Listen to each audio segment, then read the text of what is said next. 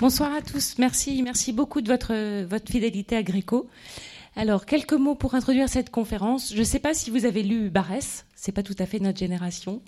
Euh, nos, je dirais que nos grands-parents avaient tous lu euh, euh, Maurice Barès, et notamment Le secret de Tolède, un livre qui a beaucoup compté pour la redécouverte, donc un livre hein, qui est paru en 1909, qui a beaucoup, beaucoup compté pour la redécouverte de l'art de Gréco au XXe siècle, et qui a de manière euh, très forte lié la peinture de Gréco à la ville de Tolède, avec euh, cette manière de, penser de, penser de Barès, hein, de lier profondément les lieux et euh, l'activité artistique avec cette idée que chaque homme avait des racines qui dirigeaient toute son action donc euh, une idée qui aujourd'hui est assez démodée, hein, qui était liée aussi à tout un développement patriotique, etc., mais qui a eu beaucoup, beaucoup, beaucoup euh, d'importance dans la redécouverte de Gréco, et qui fait que du coup, je pense que jusqu'à aujourd'hui, euh, de manière peut-être même inconsciente, nous associons Tolède, ses paysages, son architecture, son aridité, son intensité, à l'art de Gréco.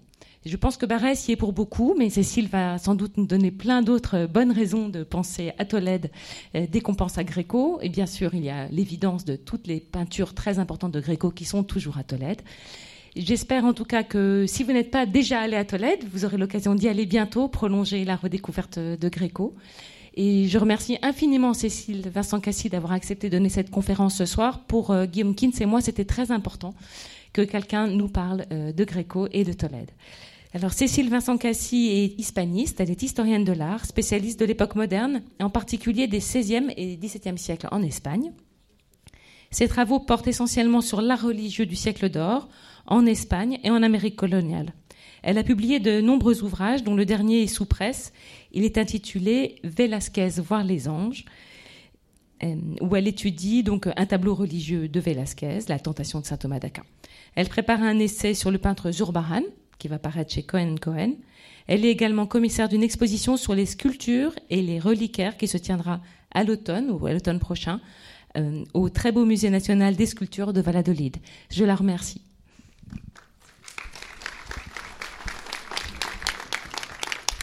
Euh, bonsoir à toutes et bonsoir à tous. Et moi aussi, je me joins à Charlotte et à Elisabeth pour euh, vous souhaiter une bonne année. Tolède et le Gréco, c'est un mythe. Domenikos Theotokopoulos y est demeuré 37 ans. Arrivé en 1577 à l'âge de 36 ans, il y est mort en 1614 à l'âge de 73 ans. La question que je souhaite poser dans ce cadre, dans le cadre de cette conférence, ne concerne pas l'installation, la question de l'installation du Gréco à Tolède. Cette installation est due à plusieurs facteurs mais surtout à la rencontre à Rome de Louise de Castilla. Est-ce que vous m'entendez ou pas? Peut-être le mettre là. Surtout à la rencontre à Rome de Louise de Castilla, fils illégitime de Diego de Castilla, qui intercéda euh, auprès de son père pour que Greco reçoive la première de ses grandes commandes, celle de Santo Domingo el Antiguo, retable qui incluait l'Assomption de Chicago qui est au centre de la très belle exposition qui se tient en ce moment. Et puis, Greco, en 1578, a eu un fils, Jorge Manuel, avec une Toledane dont on ne sait pratiquement rien, un fils donc tolédan qu'il a secondé dans son atelier jusqu'à sa mort. Mais il aurait pu repartir, somme toute, il aurait pu repartir. La question que nous nous poserons donc est pourquoi n'est-il pas reparti? Ce faisant, nous évoquerons la réalité historique d'une ville située au centre de l'Espagne et même de la péninsule ibérique, au centre, de l'Espagne, exactement au centre, ici. La relation entre Tolède et le Gréco a fait l'objet d'une construction, de la construction d'un mythe historiographique dont Maurice Barrès, Charlotte vient juste de le dire, a été le premier artisan. Si l'on en croit Cosillo, en 1908, le grec a été l'interprète de l'âme castillane, de la mystique espagnole, alors même, faut-il le dire, que le courant mystique n'a pas été particulièrement présent à Tolède. Dans la démarche essentialiste de ces deux hommes, de ces deux historiens, Barès et il fallait s'imprégner de l'atmosphère de Tolède pour connaître Gréco, et Tolède était la raison du déploiement de son génie.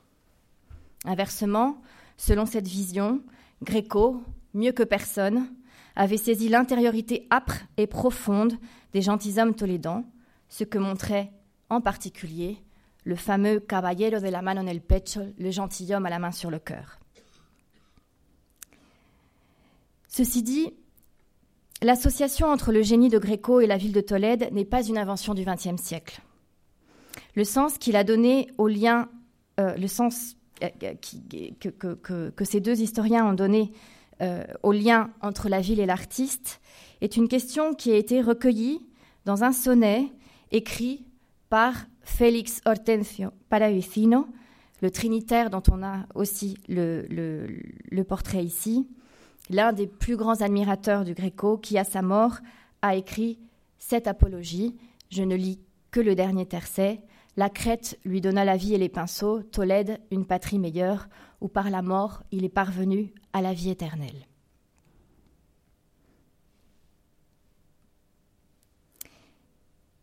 Il est essentiel de ne pas se dérober à cette question du lien de Tolède et Gréco pour comprendre son œuvre, car Tolède a permis au Gréco d'être le Gréco. Auparavant, il n'était pas le grand artiste qu'il a commencé à être à Tolède, malgré tout ce que l'on peut dire et penser, par exemple, du triptyque de Modène ou du portrait de Giulio Clovio exécuté en Italie. Alors une première remarque s'impose.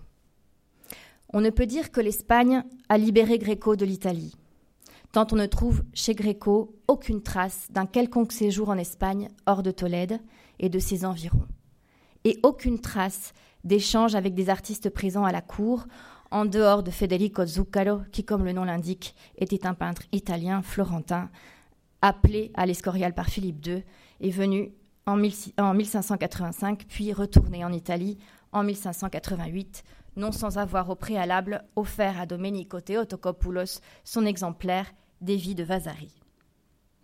Disons-le clairement, Greco n'était pas un peintre espagnol et n'avait rien à voir avec ce qui pouvait se produire en Espagne à son époque. Par ailleurs, la livraison du martyr de Saint-Maurice à l'Escorial n'a pas été suivi, comme on le sait, d'une résidence à la cour. Son tableau a été mis dans les collections, mais n'a pas été exposé par Philippe II. Et ainsi, Gréco n'a pas été le peintre du roi d'Espagne, ce à quoi il pouvait sans doute aspirer en s'installant à Tolède. Il n'a été, entre guillemets, qu'un peintre de Tolède, le peintre par excellence, certainement, et surtout dans les années 1580, si l'on en croit le succès obtenu par son enterrement du comte d'Orgaz, sur lequel je reviendrai tout à l'heure. De surcroît, Gréco a été une figure conflictuelle. Il a été impliqué dans neuf procès. L'origine des procès était à chaque fois liée à la valeur différente que le Gréco et ses commanditaires attribuaient respectivement à ses œuvres. En effet, chaque paiement était le fruit d'un accord entre l'artiste et ses clients, chacun proposant des personnes de son choix pour faire l'évaluation du prix de la commande une fois le tableau remis dès la première commande du chapitre de la cathédrale, à son arrivée en 1577, Gréco a refusé le prix qu'on attribuait à son tableau et contesté les critiques que l'on faisait à propos de ses choix iconographiques. Ainsi, il n'a dès le début pas été en accord avec la conception de l'art qu'avaient ses clients tolédans. En plus d'une haute conscience créative et sans aucun doute d'une arrogance notable, il avait exercé la peinture en Italie, à Venise et à Rome. Là-bas, la peinture était reconnue comme un art libéral, tandis qu'en Espagne, elle était encore considérée, et pour un certain temps, comme une activité manuelle et non intellectuelle, en somme, un artisanat. Il n'y avait pas d'académie de peinture à Tolède, contrairement à ce que l'on pouvait trouver à Rome, où l'Accademia di San Luca existait déjà en 1571. Et Greco en fit partie. De surcroît, Tolède était une ville curieuse, si l'on la compare par exemple avec Séville ou Valence, car elle n'avait pas de corporation de peintres organisant leur métier non plus.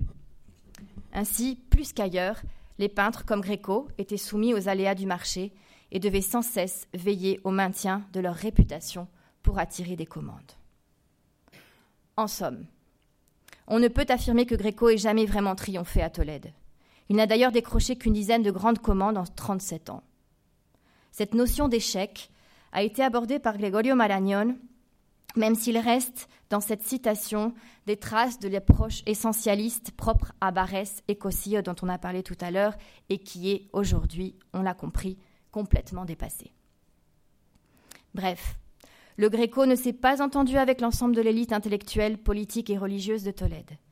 Sa vie, sa production, sa carrière ont été plutôt le fruit d'une lutte constante pour avoir des commandes, pour vivre de son art selon la haute idée qu'il avait de lui-même et de sa peinture. Alors je repose la question. Pourquoi est-il resté à Tolède? Quel intérêt pouvait-il y trouver? Nous allons immédiatement euh, préciser les principales caractéristiques économiques et sociales de la ville pour pouvoir démêler un peu cette affaire. On a souvent dit, et cela fait partie du mythe, on a souvent dit que Tolède, à la fin du XVIe siècle, était une ville en décadence. Et de fait, si un recensement de 1569 nous apprend que sa population était d'environ 55 000 habitants, en 1639, on sait qu'elle ne comptait plus qu'une petite moitié d'habitants de ces 55 000. La date qui permet de comprendre cette chute vertigineuse du point de vue démographique est celle de 1561, quand Philippe II a choisi d'installer sa capitale à 50 km de Tolède, à Madrid, et d'en faire, ou plutôt 80, et d'en faire le siège désormais permanent de la cour. Tolède a alors perdu la bataille. Voilà un, un, tableau du XVIIe siècle, une vue de l'Alcazar de Madrid. Tolède a alors perdu la bataille pour être désignée comme capitale. Elle est par conséquent entrée à ce moment-là dans une période de déclin. Il faut toutefois nuancer ce qu'on a pu dire après Barès, Cosillo et Malagnon sur ce déclin. Il n'a pas été si brutal, aussi brutal qu'on a bien voulu le dire. Tolède n'était pas du tout une ville crépusculaire lorsque Gréco s'y est installé. La détérioration économique a commencé réellement dans les années 1610, c'est-à-dire à la toute fin de sa vie. Et dans l'ensemble, elle a mieux résisté que d'autres villes de Castille, en particulier Burgos, à la décadence généralisée et réelle qui s'est surtout marquée et montrée, hein, qui, qui, a été mise en évidence au milieu du XVIIe siècle. De fait, Tolède avait de nombreux atouts. Du point de vue démographique, en 1577, à l'arrivée du Gréco, comme je viens de le dire, elle comptait 55 000 habitants, c'est-à-dire qu'elle avait plus de poids que Madrid qui avait été choisie pour être la capitale. Et cette population avait augmenté de 33% depuis 1530, c'est-à-dire que c'était une ville active, économiquement puissante et dynamique. Rien de comparable en 1561 61 avec Madrid qui n'avait que 12 700 habitants. Seule Séville était plus, plus peuplée, avec ses 100 000 habitants à cette époque-là.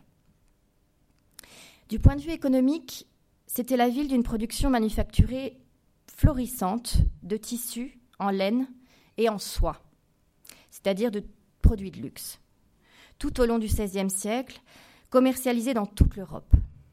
Elle employait environ 10 000 personnes dès le début du XVIe siècle et on comptait environ 6 000 métiers à tisser dans la ville.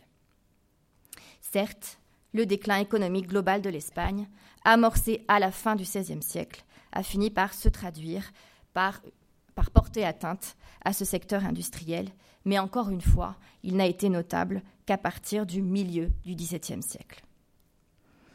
En outre, après la décision de 1561 d'installer la cour à Madrid, la ville de Tolède, les autorités de Tolède ont lutté pour défendre et pour reconquérir la place qu'elles avaient perdue. On peut voir ici, hein, dans, les, différentes cartes que j'ai apportées, hein, des vues de Tolède de 1572, hein, ce, rocher aux sept collines, un peu comparable à Rome, comme on le verra, entouré du Tage, auquel on aborde ici avec bien sûr la cathédrale au centre dans toutes les vues, hein, que ce soit des vues du sud ou du nord. On a toujours la cathédrale ici. Euh, on voit euh, une vue du nord hein, avec l'hôpital euh, Tavera, au premier plan et le, clocher de la cathédrale qui est au centre, alors qu'ici on voit une vue de l'autre côté, hein, depuis le sud, avec de la même façon la cathédrale au milieu et l'Alcazar à droite. Donc, à la fin du XVIe siècle et dans la première décennie du XVIIe siècle, les autorités tolédanes, enfin surtout à la fin du XVIe siècle, les autorités tolédanes ont lutté pour faire de Tolède une ville accueillante et pour tenter d'accueillir la cour de nouveau. Elle a élargi les rues, de nouveaux palais ont été construits. La fameuse place Sokodover a été restaurée à partir de 1589. La mairie, dont l'édifice gothique datait du, XVe siècle, a été remplacée par un édifice moderne d'inspiration classique sur les plans de l'architecte de l'Escorial, Juan de Herrera lui-même.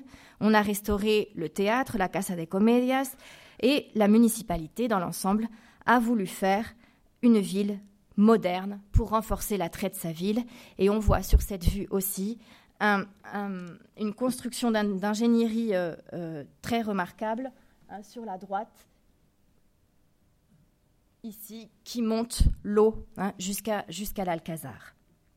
Hein, qui, est depuis, le pont d'Alcantara, hein, euh, une, construction euh, moderne et techniquement euh, très, très moderne hein, qui a été faite par Juanelo Turriano.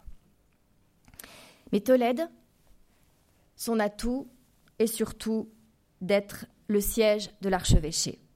L'archevêché le plus riche d'Espagne, celui qui arborait le titre de primat de l'Église d'Espagne, titre datant de l'époque visigothique, reconnu en 1088 par le pape Urbain II.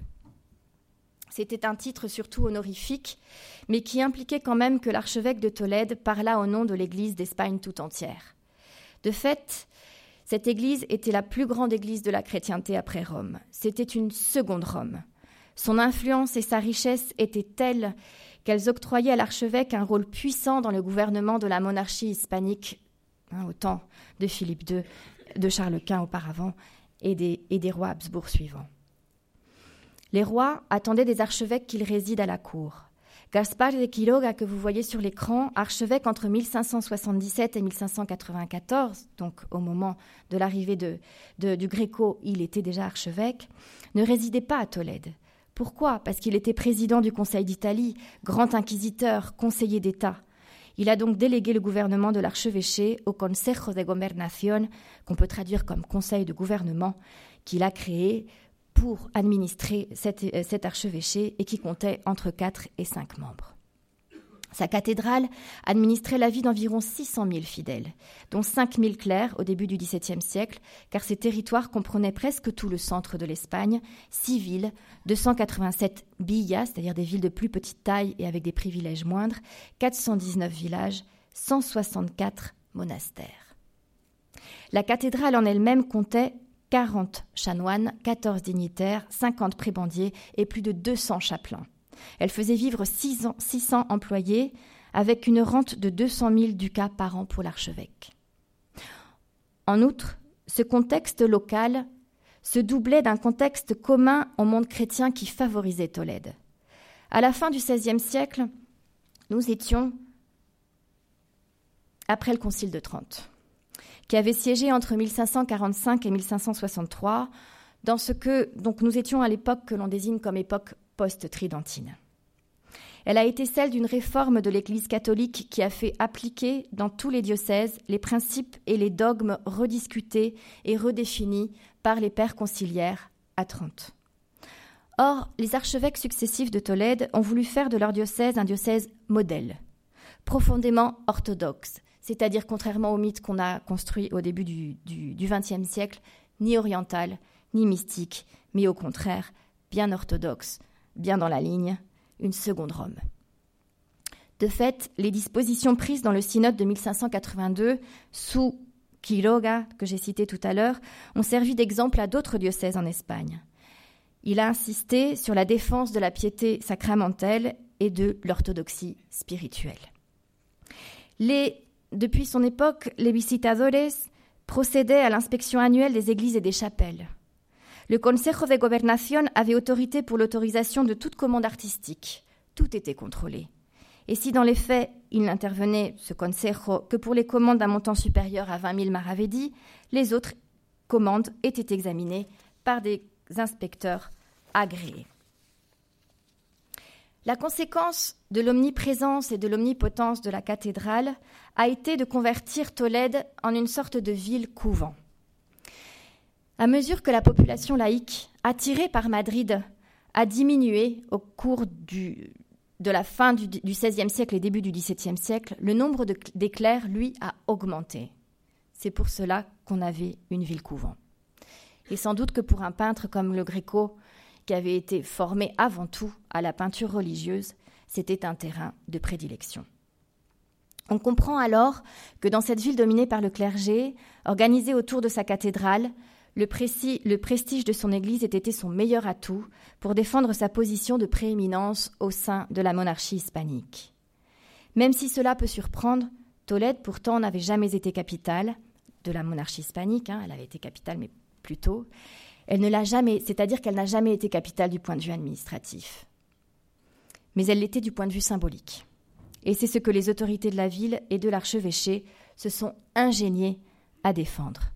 La réalité économique et démographique pour les autorités tolédanes allait en sens contraire de l'histoire, et en particulier de l'histoire sacrée qu'ils ont œuvré à réécrire. La fin du XVIe siècle a été à Tolède l'époque d'une entreprise d'écriture massive de l'histoire de la ville, avec une projection bien sûr nationale et même monarchique hein, sur quatre continents, puisque la monarchie comprenait quatre continents, était euh, présente sur quatre continents, à laquelle ont travaillé bien des hommes de l'entourage du Gréco. C'est le moment de reprendre le titre de cette conférence. Tolède impériale, Tolède sacrée, Tolède érudite. Tolède sacrée, je crois qu'on l'a compris. Tolède érudite avant tout. Les hommes de lettres vivant à Tolède, à la fin du XVIe et début du XVIIe siècle, se sont efforcés, non pas de redorer le blason, supposément perdu en 1561 par le choix de Madrid, mais de montrer que ce blason n'avait jamais perdu sa dorure. C'était en tout cas le point de vue partagé par ces érudits. Certes, le Gréco n'était pas un peintre si intégré que cela dans la société tolédane, et il faut sans doute évacuer cette idée de ville-refuge. Mais on peut, grâce au portrait qu'il a fait, reconstituer ce cercle amical qui comptait plusieurs humanistes et historiens parmi les plus importants de son temps et de leur temps.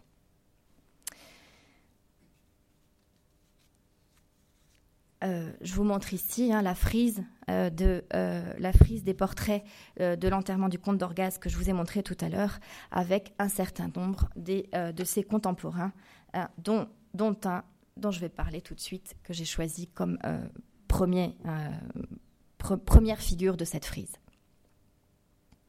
Antonio de Covarrubias y Leiva était le fils de l'architecte Alonso de Covarrubias et le frère de Diego, dont on a aussi le portrait dans cette très belle exposition. Son frère était spécialiste de droit canon, il était mort en 1577 et il avait été conseiller de Philippe II. Il avait assisté, avec Antonio, son frère, à la dernière session, du Concile de Trente. Antonio est devenu sourd et en 1581, il s'est retiré à Tolède après avoir fait partie du Conseil royal de Castille. À Tolède, il était écolâtre, c'est-à-dire c'était le, chanoine chargé des sciences ecclésiastiques, c'est-à-dire que ça lui donnait le pouvoir en fait sur les études à la cathédrale, hein, sur le cursus de la cathédrale de Tolède. Depuis cette position, il avait le contrôle sur l'écriture. Brillant helléniste, il était féru d'histoire et d'archéologie. Selon le Gréco lui-même, il était, comme vous voyez dans cette citation, le miracle de la nature, doté d'éloquence et d'élégance cicéronienne. Et on imagine aisément les deux hommes conversant en grec, sans doute en grec ancien. D'ailleurs, à sa mort, Il a légué au peintre crétois, qui l'a protégé comme sans doute l'avait protégé euh, Giulio Clovio, un autre personnage âgé euh, de sa, vie, euh, qu'il avait rencontré donc, donc à, Rome. Et sans doute que ce Antonio de Covarrubias a, été son protecteur plus âgé, un peu comme je dirais comme quand les exilés sont en exil et sont loin de leur famille, ils ont des amis et des amitiés très fortes. Bien, alors donc cet Antonio de Covarrubias, à sa mort, a légué au peintre crétois son exemplaire de Xénophon que l'on a retrouvé parmi les livres de sa bibliothèque. On retrouve Covarrubias dans l'enterrement du comte d'Orgaz, ici, qui a beaucoup fait pour la réputation du Gréco. C'est une œuvre, comme vous voyez, de 1586-88, qui est un moment aussi où le Gréco a euh, eu la commande d'arc de, oui, de triomphe pour euh, le transfert des reliques de la sainte patronne de Tolède qui s'appelle Sainte Léocadie euh, récemment, j'ai retrouvé des, documents hein, qui prouvent euh, ce, dont on avait un peu des doutes, qu'il a exécuté deux arcs de triomphe. Donc c'était dans les années 80, c'était exactement dans les mêmes dates que cet enterrement du comte d'Orgaz. Le Gréco a, eu un moment où il a pu souffler un peu, ou un moment un peu moins conflictuel que les autres. Et cet enterrement du comte d'Orgaz, je le montre aussi, c'est que sa, réputation a été très grande du vivant du Gréco et a duré jusqu'à aujourd'hui. Hein. c'est vraiment l'œuvre phare, l'œuvre clé, l'œuvre la plus connue dans toute sa production. C'est son sommet.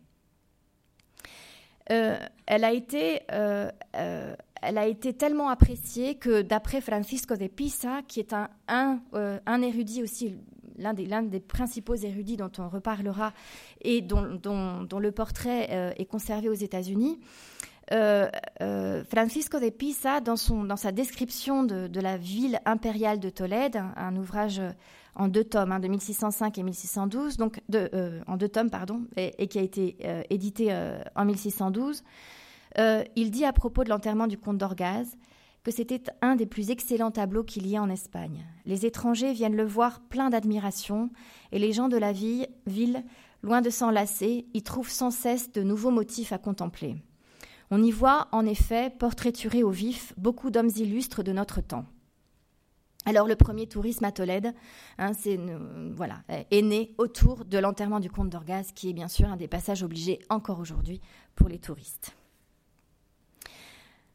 Bien, alors après euh, Luis de Castilla, euh, dont on a parlé tout à l'heure, le deuxième ecclésiastique qui a protégé Gréco est le curé de la paroisse de Santo Tomé, Andrés Núñez de Madrid, que vous voyez portraituré également hein, dans, euh, dans l'enterrement du comte d'Orgaz.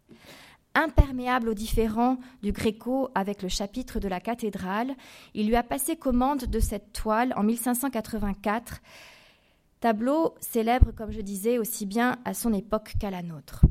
Malgré le procès sur le paiement de ce tableau aussi, il est resté fidèle à cette amitié et a même exprimé son admiration pour le Gréco dans son testament, rédigé en 1601. Le, testament indique d'ailleurs euh, qu'il possédait deux tableaux du Gréco et nombre de ces personnages portraiturés par le Gréco étaient aussi hein, des hommes qui possédaient des œuvres, qui étaient amateurs de son art. On dit qu'il a, euh, qu'il a possédé un Christ peint euh, à l'huile sur toile, euh, qui inclut aussi son, portrait. C'est un tableau qui est maintenant dans une église de, des environs de Tolède. L'autre tableau qu'il conservait était une image de Notre-Dame de la main de, je cite, Domenico Greco, qu'il a ensuite donné à une chapelle appartenant à un certain Alonso Ortiz de la Fuente. Cet Alonso Ortiz de la Fuente était comme le curé de la paroisse de Santo Tomé, Andrés Núñez de Madrid. Donc comme lui, ce, de la Fuente était d'origine judéo-converse, c'est-à-dire que c'était un nouveau chrétien hein, euh, qui n'était pas un vieux chrétien de génération en génération. Et euh, il était proche, euh, il était d'une famille de commerçants proche des de la Fuente, qui était également judéo-convert, et certains membres euh, de, cette famille de De Fuente étaient, certains membres étaient occupés des charges à l'université et, dans le gouvernement municipal à la fin du XVIe siècle. Donc des hommes qui ont pu faciliter des commandes pour le Gréco. On retrouve donc comme des, chaînons hein, de, de, de, cette, d'une, d'une, qu'on où on peut retracer la façon dont le Gréco a réussi à avoir des commandes malgré tout, malgré ses procès, malgré ses conflits. Il a eu certains appuis. Hein, certains appuis qui ont compté très fort, qui l'ont beaucoup apprécié et qui lui ont permis de traverser hein, les 37 ans qu'il a passés à Tolède. Rodrigo de la Fuente, ce magnifique portrait hein, qui est conservé euh, au musée du Prado, Rodrigo de la Fuente est le probable hein, et l'identité de, ce médecin qui est représenté euh, dans, ce portrait. Il faisait partie de cette famille de de la Fuente qui a appuyé euh, certaines commandes du Gréco. Dans cette famille, on trouve aussi les descendants des Ramirez de Zayas, qui ont été euh, ceux qui ont euh, passé la commande de la, des retables qui sont encore in situ hein, dans la chapelle San José, la première chapelle consacrée à, la figure de Saint Joseph euh, en Espagne. ils étaient, c'est en particulier un homme qui s'appelle Martín Ramírez de Zayas qui a passé cette commande. On lui doit donc un ensemble dans la chapelle de Saint-Joseph avec plusieurs retables. Ici, dans l'exposition, on a la chance, donc ça c'est le, le, le retable principal, hein, la toile du Saint-Joseph et l'enfant Jésus, où vous apercevez déjà la vue de Tolède au pied des figures hein, qui protègent la ville de Tolède. C'est la preuve, c'est la signification de, de, la présence de la ville de Tolède, c'est le patronage exercé par Saint Joseph sur la ville. Et le très beau Saint-Martin et le mendiant, hein, qui est euh, également exposé dans l'exposition, qui a également à ses pieds la représentation de la ville, une vue de Tolède. Bien, alors, euh, on, entre ici avec ces toiles dans un sujet qui est le sujet finalement autour duquel euh, on gravite sans l'aborder depuis tout à l'heure, qui est l'expression du lien euh, du Gréco avec Tolède à travers ses vues, à travers ses paysages. Et euh, on peut dire que, euh, grâce à, par exemple à cette toile, hein, que le Gréco a fini par se faire une spécialité hein, de la représentation de Tolède à son époque, puisque dans cette toile qui représente la crucifixion, on voit qu'il euh, a euh, représenté euh, également la vue de Tolède. Enfin, c'est pas lui qui l'a représenté, c'est son atelier dans une toile qui est signée Domenico, c'est-à-dire hein, qui est certifiée comme sortant de l'atelier du Gréco. Dans toutes ces toiles, on trouve une idée commune qui est celle de la protection céleste sur la ville. Euh, idée à laquelle tenaient euh, particulièrement les érudits que j'ai cités tout à l'heure, hein, qui étaient les écrivains de cette histoire sacrée, et pour les mêmes raisons et pour des raisons propres, les, euh, les judéo-convers, hein, toutes ces familles de judéo-convers qui leur ont passé commande. En somme, le Gréco a participé à l'écriture du mythe tolédan, mais pas celui, encore une fois, d'une ville crépusculaire, ce peintre intellectuel a cherché, avec les humanistes de son temps et historiens de Tolède, à euh, représenter le prestige de la ville rattaché à son statut de première église d'Espagne, d'une part, et à son statut aussi, dont on n'a pas parlé jusqu'ici, de fondatrice de la monarchie hispanique, d'autre part. Euh, ce, portrait euh, de Francisco de Pisa que j'ai mentionné tout à l'heure, hein, qui est l'auteur de la description de la ville impériale de Tolède, hein, est un portrait absolument fabuleux des dernières, dernières années de la, vie du, du, Gréco. Encore une fois, un, fond neutre, hein, une concentration des moyens sur le visage, l'expression du visage. Euh, et évidemment des attributs euh, qui euh, indiquent hein, le statut du personnage. Ici, on comprend tout de suite que c'est un homme du livre qui nous regarde fixement avec un regard sévère. Avec les érudits et amis, les quelques amis qu'il a eus, les quelques appuis, Gréco, finalement, a œuvré à produire des preuves que Tolède avait l'autorité sur les autres villes d'Espagne, était le centre politique et religieux d'une Espagne ancestrale remontant à l'époque antérieure à l'invasion arabe de 711, celle du royaume wisigoth, celle des débuts du christianisme et au-delà. Pour rappeler, il faudrait peut-être ici rappeler les principaux éléments de l'histoire tolédane. Après euh, l'époque euh, visigothique des 5e, 7e siècles, Tolède a été conquise par les musulmans en 711, je viens de le dire. Puis le roi chrétien de Castille et de Léon, Alphonse VI, l'a reconquise en 1085. Je dis bien reconquise. Tolède était la tête symbolique d'un ancien royaume médiéval, la Cabeza d'Espagne. Hein, donc elle a été reconquise à euh, c'est ainsi que ça a été hein, toujours décrit, hein, reconquise pour la chrétienté. Pour restaurer la centralité de Tolède, mise à mal par l'installation de la, cour à Madrid de façon permanente, il a fallu donc à la fin du XVIe siècle mettre en avant ce, ce, mythe des origines visigothiques.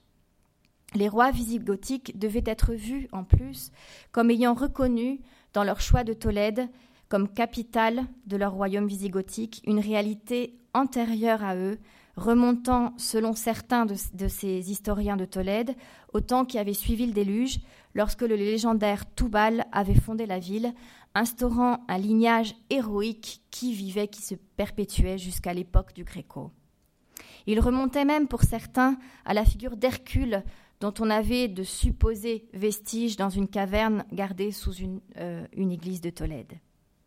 Entre parenthèses, hein, la fondation de Tolède est très obscure. Hein. elle a été, euh, selon certains, la capitale de l'Hispanie romaine, mais ce n'est pas totalement prouvé.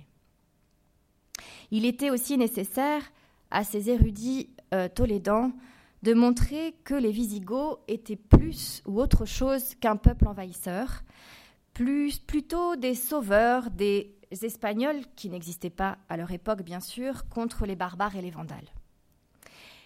Les Visigoths ont pénétré dans la péninsule au début du 5e siècle. Ils étaient déjà christianisés quand ils ont pénétré en Espagne, dans la péninsule ibérique. Mais ils étaient dans l'arianisme, un courant qui considérait que dans la double nature du Christ prédominait sa nature humaine, ce qui était une négation de la Sainte Trinité. Pardon, j'ai oublié de vous montrer le, titre, enfin la, couverture hein, de la description de la Imperial Ciudad de Toledo par euh, Francisco de Pisa, qui était évidemment aussi un ecclésiastique. Euh, donc, euh, ces, ces, Visigoths étaient christianisés et dans l'arianisme, un courant qui considérait que dans la double nature du Christ prédominait sa nature humaine. Et dans l'arianisme, donc, la Vierge Marie n'était par conséquent, n'était par conséquent pas la figure de rédemption d'Ève. En réalité, les historiens nous disent aujourd'hui que Tolède était chrétienne avant l'arrivée des Visigoths. Elle est d'abord devenue capitale du, royaume wisigoth au milieu du VIe siècle sous le roi Athanagilde. Elle a, elle a acquis à ce moment-là le titre de Civitas Regia, de cité royale. Puis, la conversion officielle au catholicisme des Visigoths a eu lieu en 589, donc à la fin du VIe siècle, lors du troisième concile de Tolède, un an après la conversion du roi visigothique Récared. L'évêque de Tolède a désormais assumé un pouvoir très étendu, ayant la prééminence sur les autres diocèses. Finalement, en 681, sous l'évêché de Saint-Julien, Tolède s'est vu octroyer la condition d'église primatiale sur l'église d'Hispanie et donc est devenu le centre ecclésiastique le plus important du royaume wisigoth.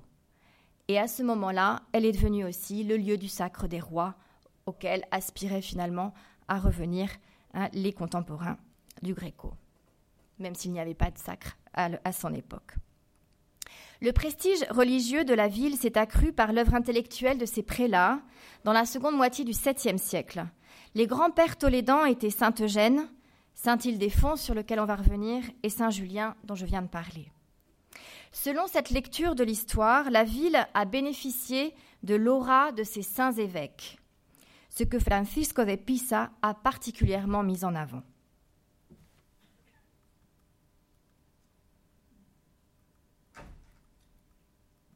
Je l'ai pas ici. Ildefonse était le saint patron de la ville. Il avait été l'archevêque de Tolède au temps des Visigoths entre 657 et 667 environ. D'après la légende enrichie à la fin du XVIe siècle, c'est lui qui a reçu la chasuble des mains de la Vierge Marie descendue du ciel en 665. Son lien spécial avec la Vierge Marie a été euh, souligné. Il était lié au fait qu'il était l'auteur d'un traité sur la virginité de Marie et il avait pour cette raison été récompensé par l'imposition de la chasuble, représentée dans cette œuvre attribuée au Gréco, même si c'est une sculpture, hein, euh, dans, donc dans une sculpture qui est conservée euh, dans la sacristie euh, de la cathédrale de Tolède. D'après les légendes contemporaines du Gréco, la Vierge était descendue du ciel, avait posé son pied sur la pierre qui portait son empreinte que l'on peut voir hein, exposée dans la cathédrale, et pris dans les bras la statue de la Vierge devant laquelle le saint était en train de prier au moment de l'imposition de la chasuble, au moment du miracle, et la Vierge avait donc transféré tout son pouvoir à cette image.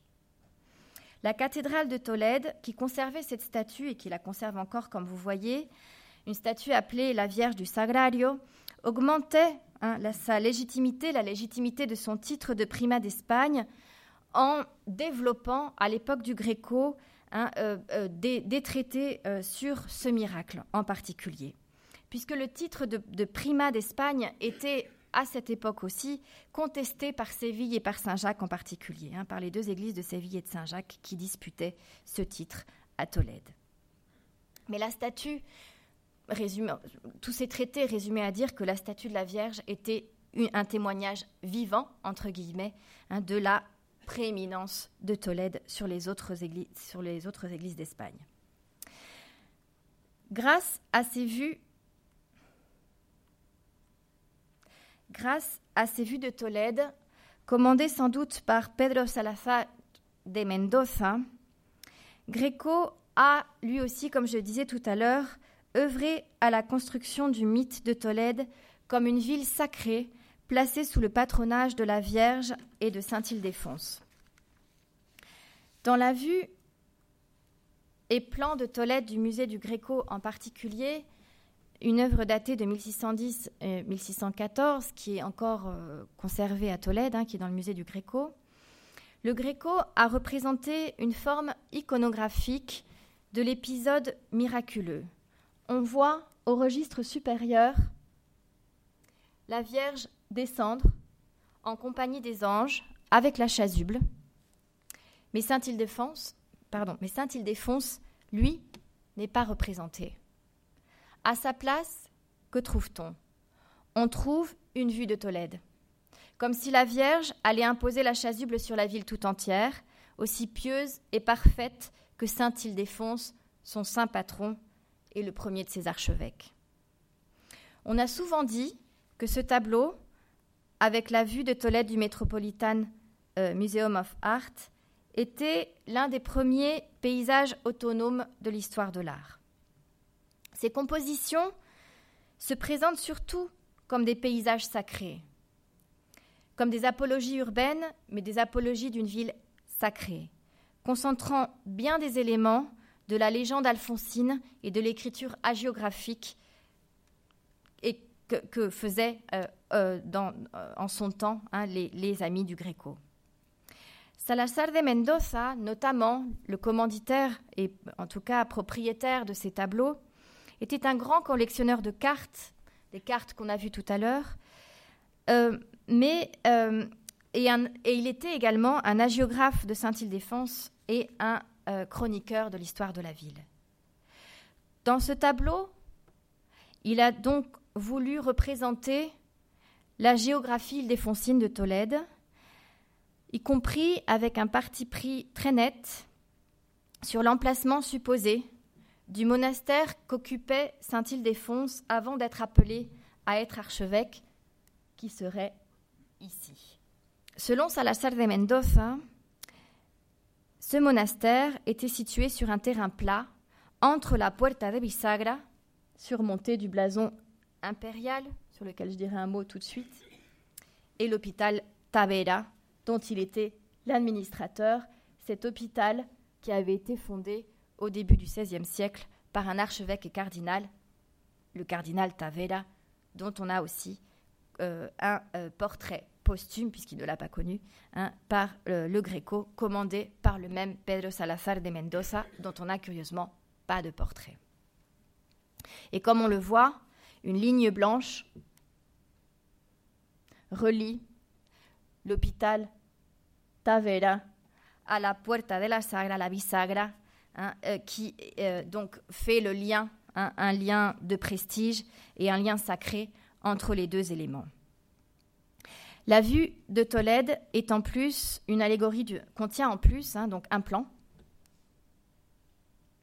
qui sans doute qui sans aucun doute a un lien avec euh, le goût du commanditaire pour les cartes et les plans qu'il collectionnait et une allégorie du Tage qui bien sûr est avec la cathédrale l'autre élément qui symbolise Tolède.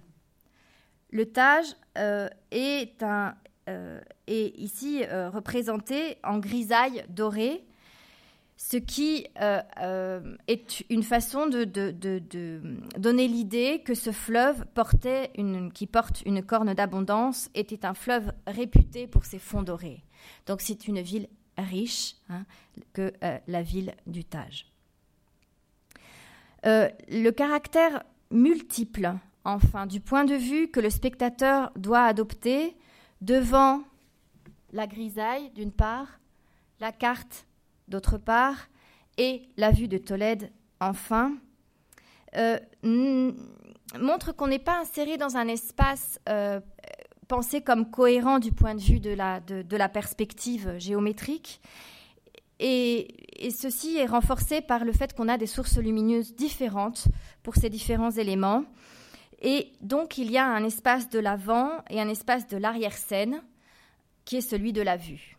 On entre donc dans la vue de Tolède à travers le papier peint, la carte au premier plan, en trompe-l'œil, qui contient une légende avec tous les lieux sacrés à parcourir comme un pèlerin. Ainsi, on construit dans cette, vue de Tolède une vue à lire tout autant qu'à regarder c'est pour ça que je, voilà, je, finirai en, en, disant qu'on on a ici la démonstration. Gréco n'a pas trouvé à Tolède un refuge, mais, mais en tout cas des commanditaires suffisamment puissants et suffisamment en accord avec ses préoccupations intellectuelles, propres à un peintre formé avant tout à la peinture religieuse et qui voulait faire de ces paysages plus que des espaces sacrés, mais aussi des histoires sacrées. Et donc, Gréco est resté à Tolède pour cette raison-là en particulier, mais aussi, comme on l'a vu, parce que grâce à tous ses appuis, il a eu des moments de gloire. Euh, celui de la première commande de Santo Domingo el Real, el Antiguo, en est sans aucun doute qui a donc duré pendant 37 ans. Celui de l'enterrement du comte d'Orgaz l'a euh, confirmé aussi sans nul doute. Et dans cet enterrement du comte d'Orgaz, on retrouve les, commanditaires, les appuis qu'il avait, se sont retrouvés eux-mêmes et sont venus s'observer eux-mêmes. Euh, enfin, Gréco, comme on le sait, c'était un peintre intellectuel et c'était aussi un peintre euh, entrepreneur. Hein, c'était le chef d'un atelier. Pour vivre de son art, il a fondé un atelier avec ce fils Tolédan qu'il avait eu dès 1578. La ville sacrée était pieuse. Et donc, il a envahi la ville de petits tableaux de dévotion. C'est donc aussi pour ces raisons commerciales qu'il est resté. Mais je voudrais finir sur une note plus littéraire. le mythe de Tolède a été partagé par d'autres, par des contemporains. Et je voulais finir sur cette citation de Cervantes, qui était un contemporain du Gréco. Le pèlerin Periliandro, arrivant à Tolède, et souvenez-vous de la vue de Tolède euh, la carte, la première carte que je vous ai montrée, on voyait des petits personnages qui arrivaient à Tolède, comme nous arrivons nous-mêmes à Tolède. Nous regardons, nous embrassons la vue de Tolède et nous disons Ô imposante et grave éminence rocheuse, fleuron de l'Espagne, flambeau de ces cités, au sein de qui sont gardées depuis tant de siècles les reliques des valeurs Hugo, afin de faire revivre leur gloire défunte et d'être clair miroir et reliquaire des rites catholiques. Salut donc, ô sainte cité, et sois pour nous la terre d'accueil que nous sommes venus chercher. Merci beaucoup.